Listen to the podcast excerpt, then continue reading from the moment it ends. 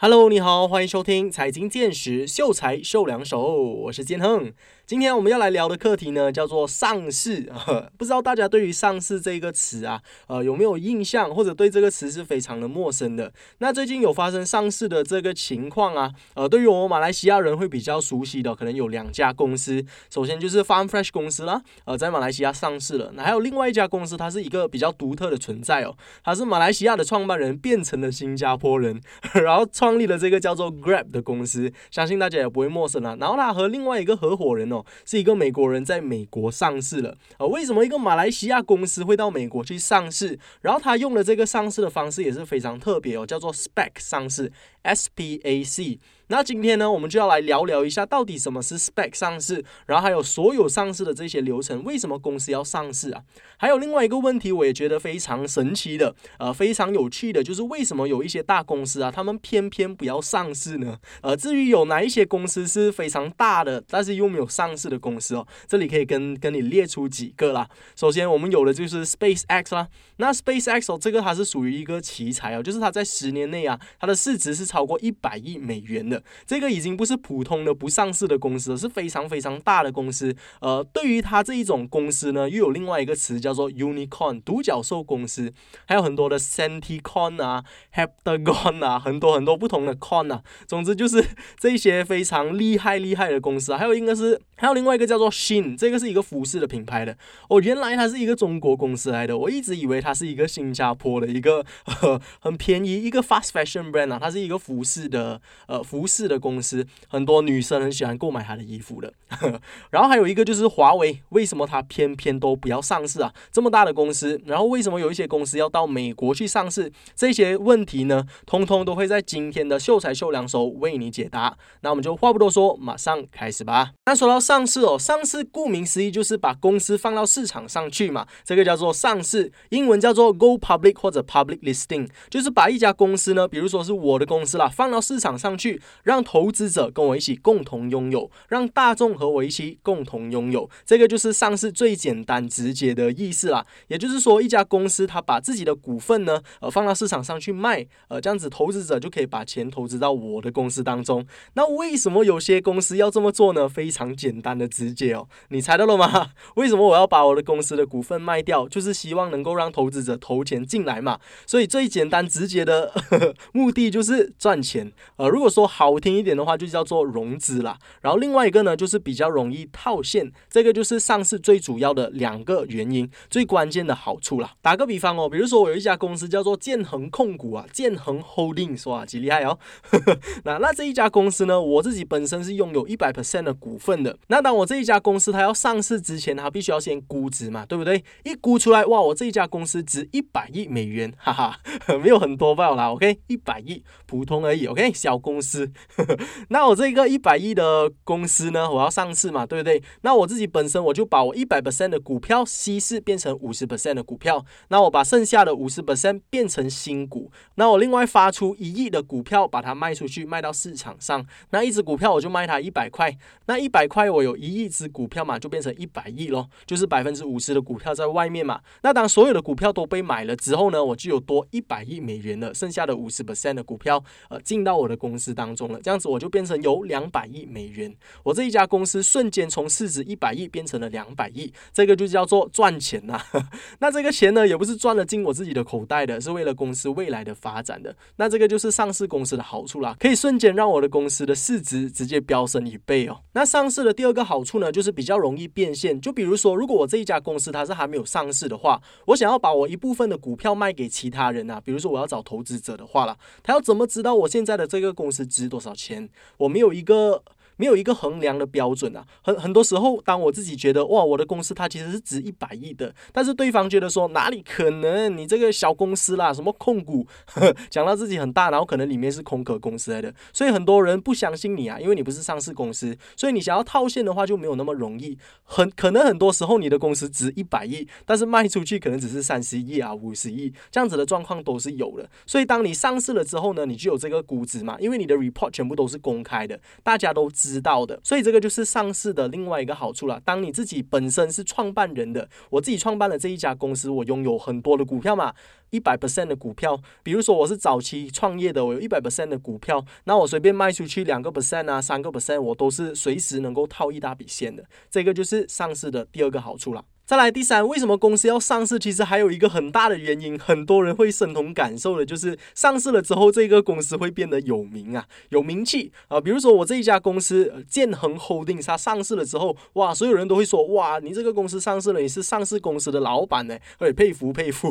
呃，什么有眼不识泰山啊，这样子的一个东西哦。尤其是这一种 B to C 的这一种 company 哦，他们是卖商品的，比如像 Farm Fresh 这一家公司了，它上市了之后，你对它的产品会不会更加有？信心啊啊，因为它肯定不会乱来嘛，它是一个大公司嘛，它里面的成分啊，所有的东西你都会相对的来说会对它比较有信心，所以你自己身为一个消费者，呃，你看到一个品牌之后，哇，原来这个是上市公司，呃，就会直接有一个信任度啊，它有一个好像呃品牌光环这样子的一个东西啦，所以这个是我认为呃上市公司的第三个好处。最后第四个好处呢，就是这些公司如果他们想要再融资、想要再借钱的话，相对的成本就会降低很多啊。因为上市公司不管是对消费者来说，或者对呃融资机构来说，都是一个非常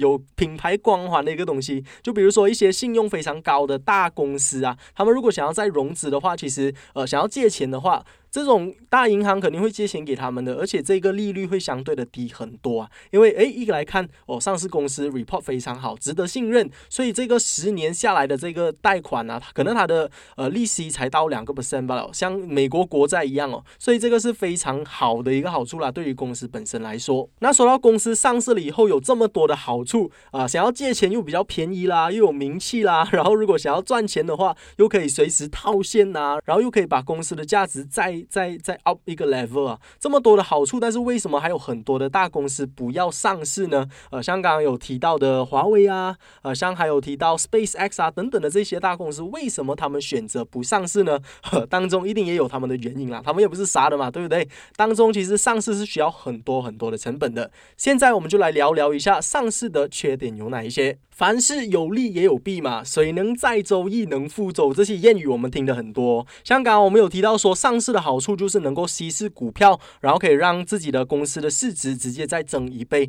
但是同时，这个也是上市的坏处，就是稀释股份。原本比如说我这个 JH Holdings 的这个 company 啊，它是我有一百 percent 的股份的，我要做什么随便我，因为这个是我的公司嘛。但是当我上市了以后啊，呃，什么阿 G 阿高啊，他们都全部成为了我的股，他们全部都成为我的股东了。所以，我想要再有什么新的发展决策啊，这些都要先经过他们的同意。像我们看很多 TVB 的电视剧，有没有？就是 所有股东大会在那边投票，哦，no no no，然后很多的这一种勾心斗角啊，在背后他们又会收买 收买哪一个老股东啊，然后把其中一个人把他踢出去，让他不要再成为股东。哦，这个东西都是有了，真实在发生的。像之前我讲 Elon Musk 的故事的时候，我不是有提到说他原本是 X.com 的这个 CEO，然后和 PayPal 两家公司合。并了之后啊，他们因为呃有一些纷争啦，然后 PayPal 的这个 CEO 他就离职了。然后有一天这个股股东大会哦，Elon Musk 他去跟他女朋友出国旅行的时候，在飞机上突然间看到新闻啊，才知道自己已经被踢出公司了，自己已经不是 PayPal 的 CEO 了。然然后请回来的那个 CEO 是之前 PayPal 的 CEO，离职的那个 CEO。所以这一些事情都是真实有在发生的。还有另外一个就是那个奢侈品牌啊，LVMH，这一些都是非常多的勾心斗角在里头。啊，他们有一个欧洲最知名的商战，就是 LVMH 这一这这一家公司，它是怎么样起来的？然后那个黑寡妇事件啊，相信你们也是有听说过的。那个 Gucci 啊，古驰黑寡妇事件，之前还有拍成一部电影的，呃，那个 Lady Gaga 演的。之后如果有之后，我会再做一期跟大家分享啊，就是关于这些非常有趣的，尤其又是奢侈品牌哦，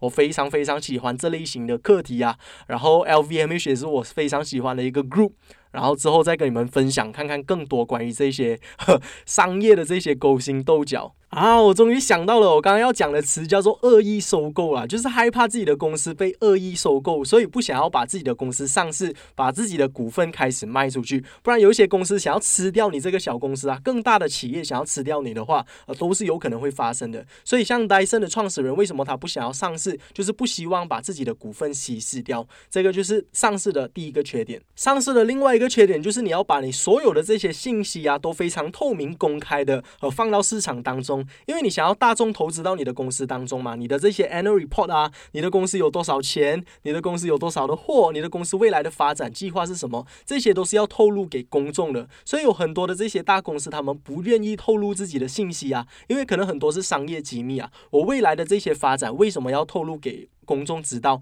如果当我的公司透露给公众知道的话，其实同时也是把我商业机密让我的 competitor 知道。把我的商业机密让我的竞争对手知道，那可能他们会抄袭我的 idea 啊，他们比我们的资源多，然后他比我更快的推出了这个产品，怎么办？所以很多的这些大公司他们也不愿意上市，就是因为这个原因。然后还有另外一点就是，当这些早期的员工啊，当这些创始人他们想要把自己的股票卖出套现的时候，很多时候也是会影响到整个股票的。像之前 Elon Musk 也是有一件事情，就是他想要抛售 Tesla 的股票，那他抛他那他抛售 Tesla 的股票，你要知道。到现在，很多人买 Tesla 的股票，就是因为 Elon Musk 本人嘛。不然 Tesla 的股票，他每一年都没有赚钱，为什么那么多人投资 Tesla？为什么他的股票不停在涨？就是因为对 Elon Musk 这个人有信心，就是因为认为他未来是非常有潜力，所以才投钱到这一只股票当中。那他不够钱用哦，他想要套现的话怎么办？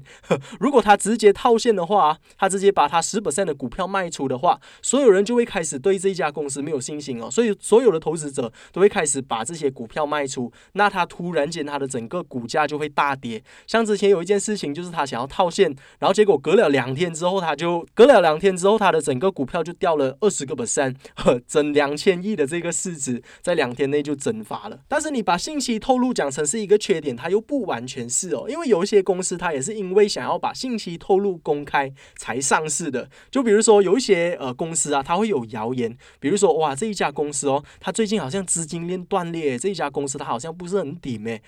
那这一家公司他就为了辟谣啊，如果他的 CEO 走出来讲了，哦，没有啊，我的资金链现在很安全啊，现在很健康啊，可能很多的股民就会觉得，哎，有没有哦？呃，此地无银三百两嘛，你为什么出来这样子讲？就是因为你资金链断裂了，你想要呃得回民心，你才这样子讲这些话嘛。那如果他不讲的话，又没有办法哦，因为他的这些供应商啊，他的这些其他的合作伙伴啊，听到哇，他这家公司好像不顶，他们又晚上睡不着哦，所以他要怎么？办，他为了要安抚民心，要安抚他的供应商、他的合作伙伴，他唯有上市，把自己的所有的资料都公开到市场当中。那你自己看啊，我的公司有多少钱？我的公司的未来计划是怎样？我的公司健不健康？有没有赚钱？这些全部都能够让他的这种供应商啊，让他的其他的这种合作伙伴知道，这样子他们就会安心了。再来上市的第三个缺点就是需要花很多的时间成本，还有金钱成本啊。这个不用我多说，我们都知道哦。为什么我们会知道？其实就是呃，可能很多的大公司他们想要上市之前呢，他们都会说哦，今年我们的计划就是要准备上市。你看到准备上市哦，不是马上上市，因为在美国啊，平均如果要上市的话，都会花一年到一年半的时间。像有一家公司叫做 Signature Market，我有看过他们之前的 podcast 啊，其实他们已经准备上市好一段时间了，但是到现在都还没有上市。都还没有一个 update 的消息，我也希望如果有机会的话，可以邀请他们的 founder 来我们的节目做客哦，跟我们聊聊一下他在准备上市或者上市的期间有面对到哪一些困难啊，有哪一些挑战是我们不知道的。那这些准备的功夫我就不要细讲了，有很多很多，就比如说要开记者招待会啊，然后要把自己的 report 做好啊，你的公司有没有赚钱啊，这些都是需要准备的，长时间的去准备的，因为有很多的机构会去 check 你的，before 你要上市之前啊，把你的 report 弄漂亮啊，然后开记者。招待会啊，找这些监管的人来来 check 你啊，呃，找律师啊。呃，等等等等等等等等啊！那刚刚呢，就跟你分享过了上市的概念哦。到底上市是什么样的一个东西？那它的好处是什么？坏处又是什么？接下来呢，要跟你分享的就是上市的种类。到底公司是通过哪一些方式上市的？首先，最简单的就是 IPO 上市啦，也是最普遍的。大家应该都有听过 IPO 吧？Initial Public Offering，中文叫做首次公开募股。顾名思义，就是第一次把你的股票放上去，然后让大家来购买。那 IPO 上市就是。像我刚刚有提到的啦，你需要融资，然后你需要找一个投行，然后你需要开记者招待会，有很多很多的这些过程要跑，所以它其实算是一个蛮麻烦的一个方式，也是很多公司说他们要筹备上市需要去做的这一个流程，这整个过程哦，就好像我先前有提到的这个例子一样哦，我的公司如果建恒 Holdings 要上市的话，我就需要去找一个投行，然后这个投行呢，他就会 check 我现在这个公司的状况如何，公司有没有赚钱啊，有没有健康的发展啊，公司有没有钱。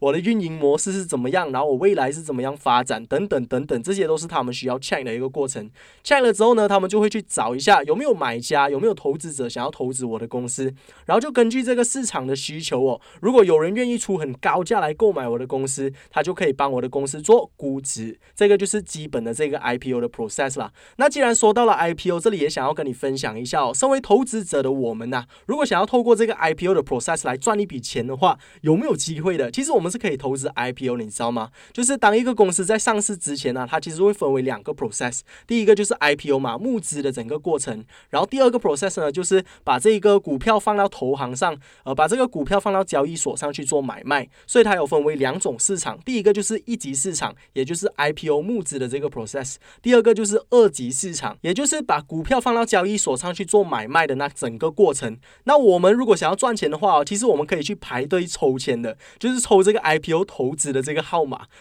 因为通常 IPO 股价的价格是稍微比较低一些的，然后当它放到交易所上啊，它才会突然间暴涨，因为开始很多投资者进来投资嘛。所以如果你能够以 IPO 的这个价格买入，然后在交易所开放的第一天呢，就是它开始进行买卖的时候，在交易所上买卖的时候，你就把它卖出，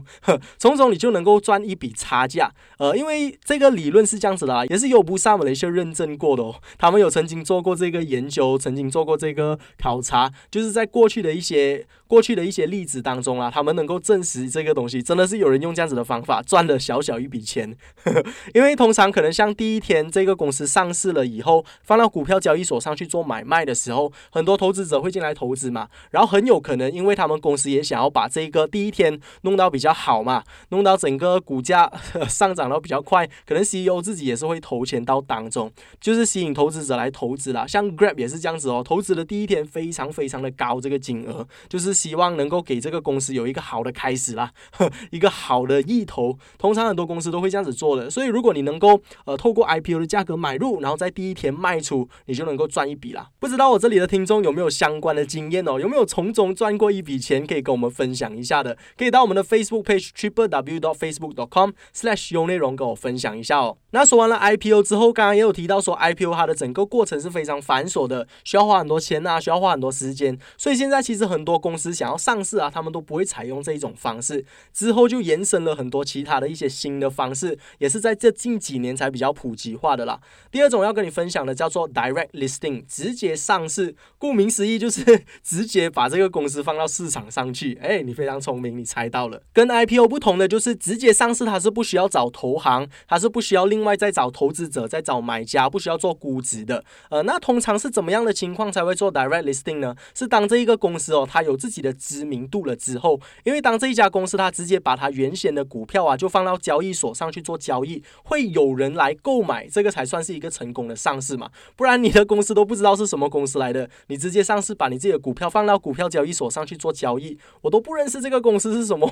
我我怎么样会去买？所以这一种情况都是比较有知名。度啊比较有影响力的公司才会选择这一种方式啦。比如说，Spotify 就是用这一种方式上市的。我相信说到 Spotify，应该都不会陌生吧，对不对？我的听众朋友们可能比我还熟悉，它就是一个 music streaming platform，可以在上面听音乐啊，可以听 podcast 啊。我发现到老高也有在 Spotify 上面呢，蛮不错的。然后再来还有一个就是 Slack，Slack 这一个 company，它是一个做 software 啊、做 website 的一个 company。Slack 如果你是有在公司上班的话，可能你会用到这一个 website 哦，是可以让同事和同事之间可以透过这个平台来做。交流的，然后还有一个就是 Coinbase，也就是全世界最大的虚拟货币的交易所啊，非常非常的厉害哦。那这三家公司它的共同点就非常清楚了，就是我一说出它的名字，你就开始对它有共鸣，你知道，哎，这个公司大概是做什么做什么的。如果你是什么阿吉阿高公司想要上市的话，上市了之后，哎，又不懂这个股票是什么来的，那你上市其实也没有怎么样帮助到你的公司募资啊，对不对？所以你还是去找投行会比较直接，会比较方便一点。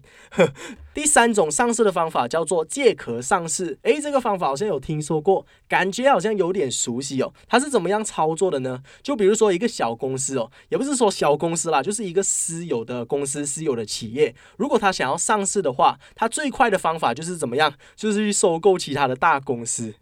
但是以我们一般人的刻板印象啊，就是会认为说大公司才会收购小公司，上市公司才会收购呃私有公司，所以这一种反向操作啊，这一种完全相反的，他们也叫做反向收购，这个是另外一种名词了。那这个借壳上市，又或者说反向收购，我这里还可以再给你打个比方哦，就比如说我有一家公司叫做建恒眼镜店，那这个眼镜店呢，它想要上市，那我能够做的东西就是什么？最直接的方式哦，就是我在上市公司的这个 list 查查看，诶，这一家公司好像不是很底哦？这一家公司它上市了好几年，然后呃，然后业绩也没有怎么样的进展，公司也没有发展的越来越好，好像要不顶了。那我能够做的东西就是什么？call 给他，然后跟他说，诶，好不好？我们一起合并啊，我把你收购过来。那这一家公司它可能是卖首饰的，又或者说卖一些耳环的，我的眼镜店就把它收购过来，然后两家公司合并了之后就叫做建恒眼镜首饰品牌，可不可以以这样子的方式来做收购啊？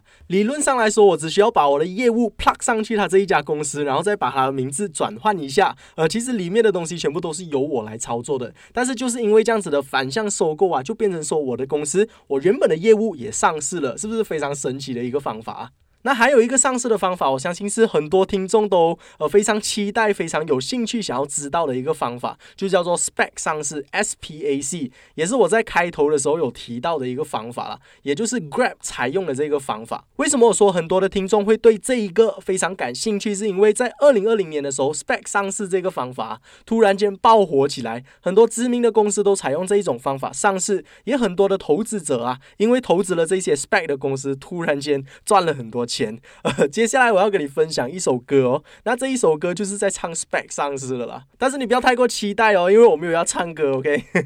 那这一首歌呢叫做 Spec Dream，Spec 之梦啊，他是一个饶舌歌手，叫做酷维，英文应该是叫做 Cassius QV 啦，他唱的啊，一个饶舌歌手，他是一个 rap 的歌来的，OK？所以你要大概的想象一下这个歌词哦，我大概的念一下这个歌词给你听啊，OK？准备好了吗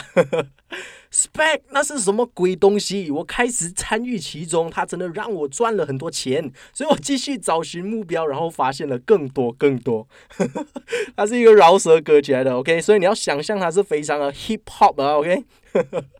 然后，当然，这个歌手他唱的是英文啦，只是这个歌词它是中文翻译，然后翻译过来，我只是大概念给你听。他唱的大概是这样子的一个意思啦。那根据这个彭博商业周刊的报道啊，这个饶舌歌手库维哦，他一头栽入了 Spec 的世界，十个月内啊，先后投资了四十到五十间 Spec 的公司。这个是在二零二零年的时候发生的事情哦。我讲那时候爆火嘛，他一个人就投资了四十到五十间 Spec 的公司，赚进了大概五十万美元。然后在二零二一年的时候，二月份。有了这一首歌诞生，我觉得是一个非常神奇的存在啦。因为一般上我们看这些饶舌歌手啊，他们都是戴名表啊，开跑车，而且都是很多 bling bling 的，戴 gold chain 啊，都是炫耀他们怎么样花钱，花了很多钱买了很多奢侈品。但是这个饶舌歌手不一样哦，他炫耀他怎么样赚到很多钱，所以我觉得也是蛮励志的啦。那讲回来，SPAC 哦，SPAC 的全名叫做 Special Purpose Acquisition Company，也就是特殊目的收购公司。为了特殊目的而收购的一个公司，听不懂，听不懂没关系，我这里可以跟你解释一下哦。它其实本质上就是一个空壳公司，它没有为了任何的商业目的而开办而上市的，就是一个空壳公司，但是上市了。为什么它会上市呢？是因为这些知名的人士啊，比如说一些歌手啊，然后 Public Figure 啦，就是一些公众人物，他们在这个社会上是有地。位，然后有信任度的，他们就开办了一个空壳公司，上市了以后开始去收购其他公司。其他公司要是想要上市的话，就可以跟他们合作，然后就通过这样子上市了，就非常简单的一个 process 啦。那为什么会有人想要去投资这些空壳公司呢？就是因为对这个 public figure，对这个公众人物有信心。就比如说这个酷维，这个饶舌歌手，如果你很喜欢他的作品，很喜欢他的歌，知道他是非常有赚钱能力的话，这样你应该也会非常相信他的眼光嘛，对不对？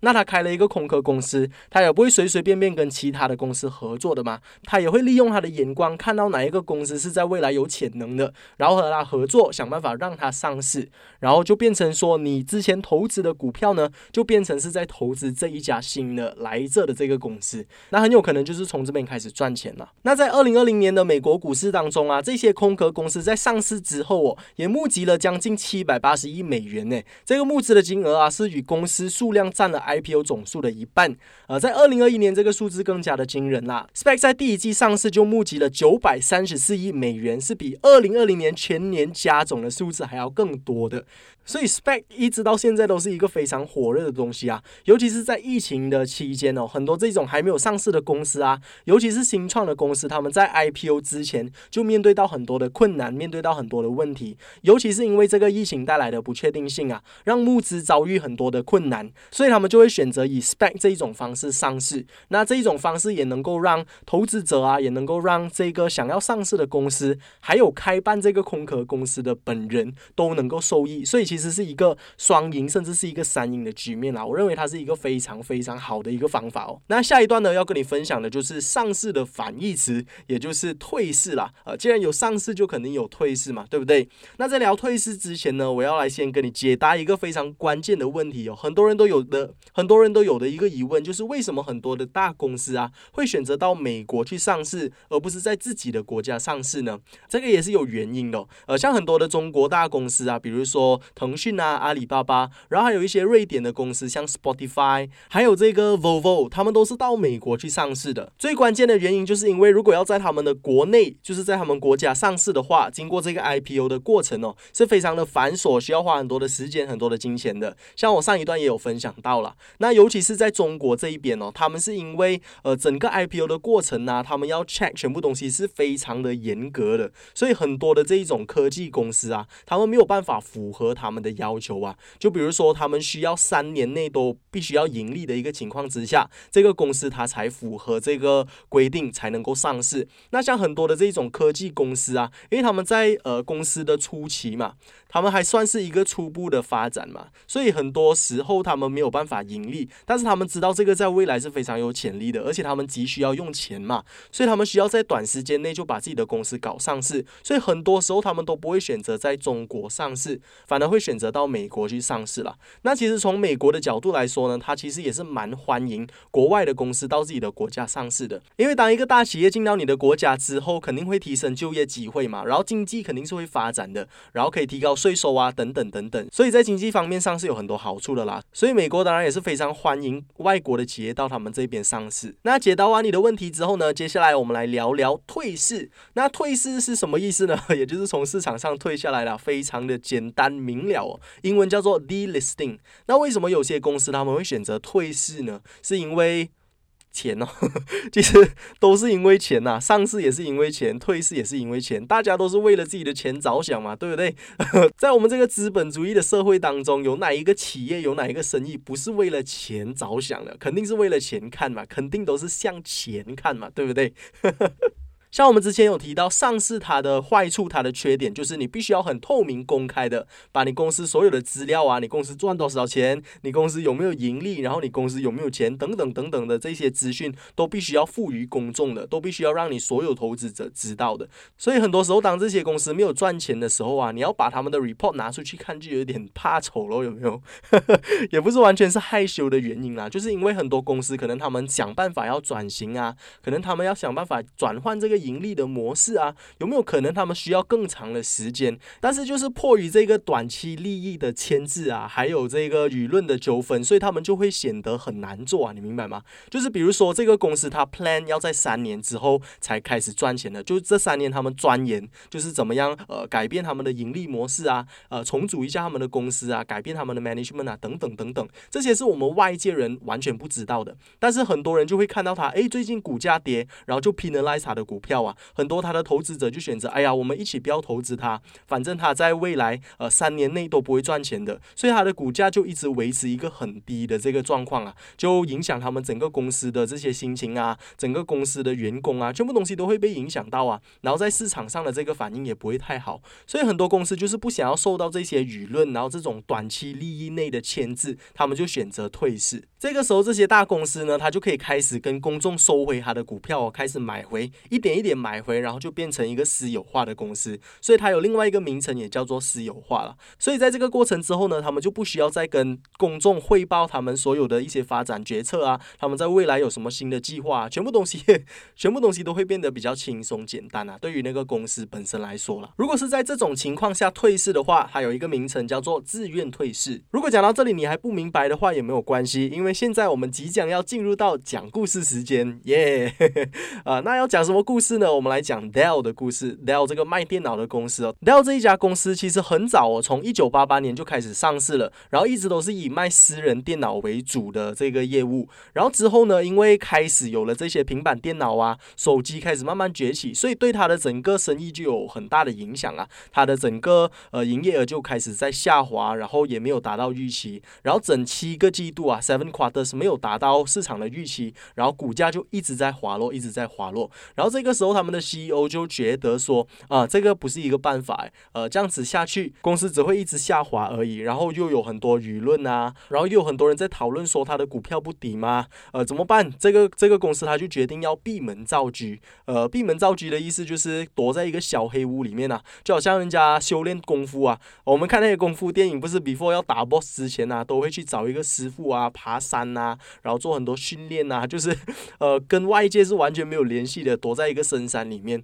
那 Dell 这一个老板他也选择这样子，就是选择自愿退市了。但是他在退市之后，他其实也是没有什么方向的，呃，也是一直都在卖私人电脑。但是因为已经没有了这些舆论啊，没有这些杂音，他可以更加的专注在他寻找新的方向嘛，对不对？但是当时候其实也有报道出来说，他就算退市之后啊，他的市值还是一直在滑落的，他的业绩还是不是太好的。但是在三年之后呢，他终于找到了他新的方向，也就是 EMC 这一家公司。EMC 这一家公司，它是专注在软件上的，呃，它是有在提供这种 cloud storage 啊，数据存储的这一种 software 啊。所以这一家公司是专注在软件，然后 Dell 这一家公司是专注在硬件，因为它是卖电脑的嘛。他就想着他们可以强强联手，把这一家公司给收购过来。但是这个 EMC 也不是小公司哦，它的市值比 Dell 还要高啊，有四百五十亿美元那么多。然后这个 Dell 公司呢，他就就借了很多的钱，把这个公司收购了过来，把 EMC 收购了过来。那事实也证明呢，他这个决定是没有错的。因为在几年后啊，虽然 Dell 这一家公司它卖电脑的这个幅度也没有太大的增长，也是还是那个样子。但是企业服务的这一块啊，也就是 EMC 这一个部分哦，在短短的三年内就翻了一倍。而且还有另外一个非常有意思的事情，就是这个 Dell 公司在他收购 EMC 公司了之后呢，他还得到了另外一个 bonus，也就是说 EMC 这一家公司虽然它是一个私有企业，但是它本身这一家公司持股百分之八十一个上市公司叫做 VMware，VMware 是上市公司哦，然后它被 EMC 拥有，所以当 Dell 买入 EMC 公司的时候，就等于他买入了百分之八十的 VMware 公司，也就是一个上市公司。那当时候 Dell 是退市了的情况嘛？但是我在之前不是有提到说可以借壳上市嘛？就是一个私有公司，如果他想要上市的话，他其实可以买入一个上市公司，这样子他就有一个壳，然后把他的业务装上去，就变成是一个借壳上市或者反向收购。那他现在有了 VMware，也就等于他已经有了个壳。那他他如果想要上市的话，他就可以随时上市了。那在二零一八年的时候呢，Dell 也宣布说他要上市，然后他就成功的把他自己的业务装上去 VMware 这里，那他就等于是呃重新又上市了。这样子的一波操作，他从原本一直滑落的这个业绩，突然间整个市值都翻了一倍。所以其实退市也不一定是一件坏事啊。很多人会觉得说上事就一定是一件好事，呃，各种宣布啊，各种记者招待会啊，各种庆祝等等的。但是退市它就是默默的，它就是销声匿迹的，它就是小小声的，呃，就好像结婚和离婚这样子哦。很多人会觉得说结婚就是值得庆祝的，然后离婚就是可能是家庭有一些问题呀，都是一些不好的啦，都是有一些负面的影响才会导致一个人离婚。但是其实如果你从另外一个角度去想哦，为什么一个人会结婚？为什么一个人会离婚？其实都是为了自己更好的未来嘛。为什么会离婚？就是可能这一个婚姻当中啊，呃，有一些感情的问题，有一些纠纷，然后导致会影响到你原本的这个生活啊。那为什么你不要离开这个人，然后去寻找一个更好的生活呢？所以我一直都认为，我们可以往不同的角度去想。呃，我们人做的每一个决定哦，其实都是为了自己未来能够更好，可以过上更好的生活而已。所以不管是离婚，不管是结婚，不管是上市，不管是退市，它其实都是值得庆祝的事情啦。那我今天的分享就差不多到这里啦，希望能够对你有帮助哦，希望能够让你学习到什么是上市，然后最后最后也给你带来一些人生的哲理啦。那如果你喜欢这一期的节目的话，也希望你可以到我们的 Facebook page triple w dot facebook dot com slash 优内容告诉我们一下哦，给我们的 page 点个赞啊，或者给一些留言，这些都是非常好的鼓励，让我去制造更好的内容提供给你。然后如果你有什么疑问啊，有什么建议的话，都可以随时告诉我啦。下一期的秀才秀两手呢，我会跟你分享的是。直招一生都受用的一些理财技巧哦，有兴趣的朋友就千万不要错过喽。那我们就继续留守有内容。